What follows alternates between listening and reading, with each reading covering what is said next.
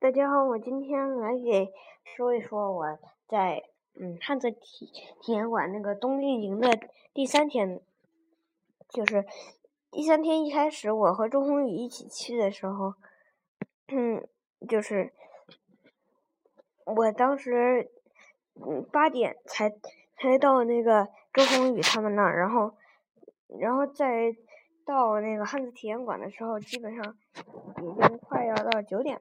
然后我们就在那儿随便，就是玩了玩，然后就开始上课。上课的时候，我们一开始先讲，就是讲了一些关于嗯甲骨文的一些事儿，就是讲了几个那个嗯讲了几个字，就是他们就是玩了一个小闯关，就是要写出一些。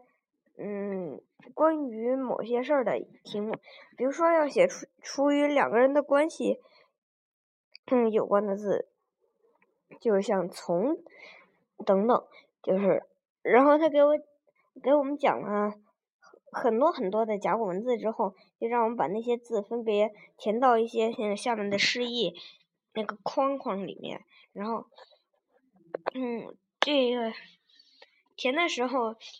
嗯，还还填的不能是现在的那个汉汉字，填的必须得是甲骨文的形状，要把它画出来。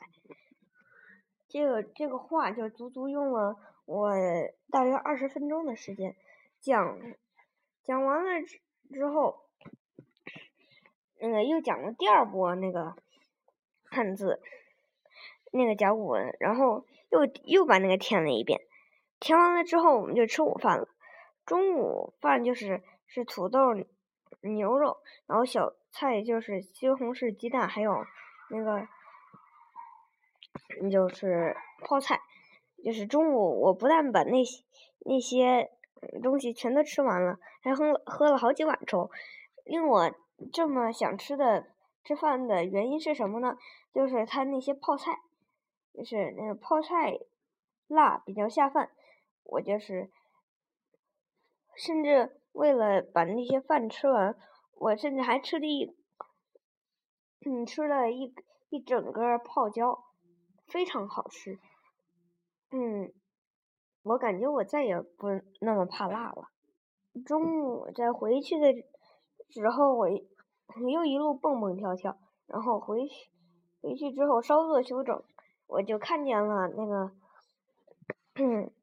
就是自己的桌子上堆的一叠一叠的宣纸，然后自己，然后他就是让我们写，先念一念自己的名字，念完之后我们就开始学用宝盖头的那些字，就是宝盖，他们讲了宝盖头就代表一个家，然后家底下放上不同的东西，就是就会表示不同的意思，比如说家底下放。嗯，一个女人就就是安字，然后加那个宝盖头，那个底下，比如说放一个牛，就是劳字。我们就是把那个自己楷书，就是那个楷书那个那个它那个字体的演变，那个它的释义，还有它的。那个图，再加那个房子里面放的那个东西的图片都对在一起之后，我们就各选了一个字，然后开始讲。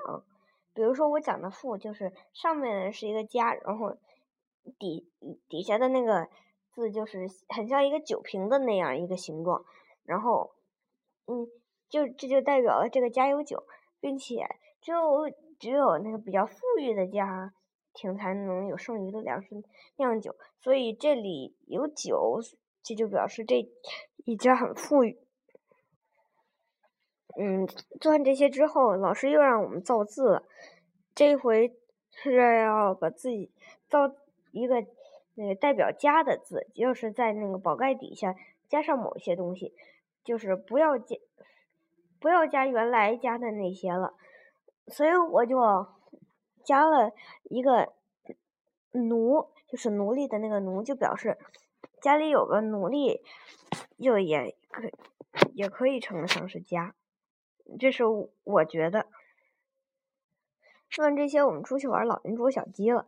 然后在捉的过程中，嗯，周宏宇被绊了一跤，把自己的牛仔裤摔破了，然后手磕了一小块破皮。但是破的伤口并不大，但是周宏宇还是带了一块创可贴。嗯嗯，玩完之后回来，我们就开始书继续书写。这回我们书写的是各种字体的“家”字，然后。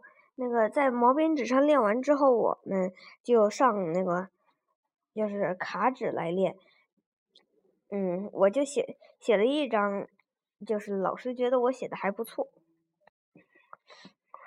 书写之后，我就把那个“家”字就，嗯，居然就那个放到了那个李时珍雕像的旁边。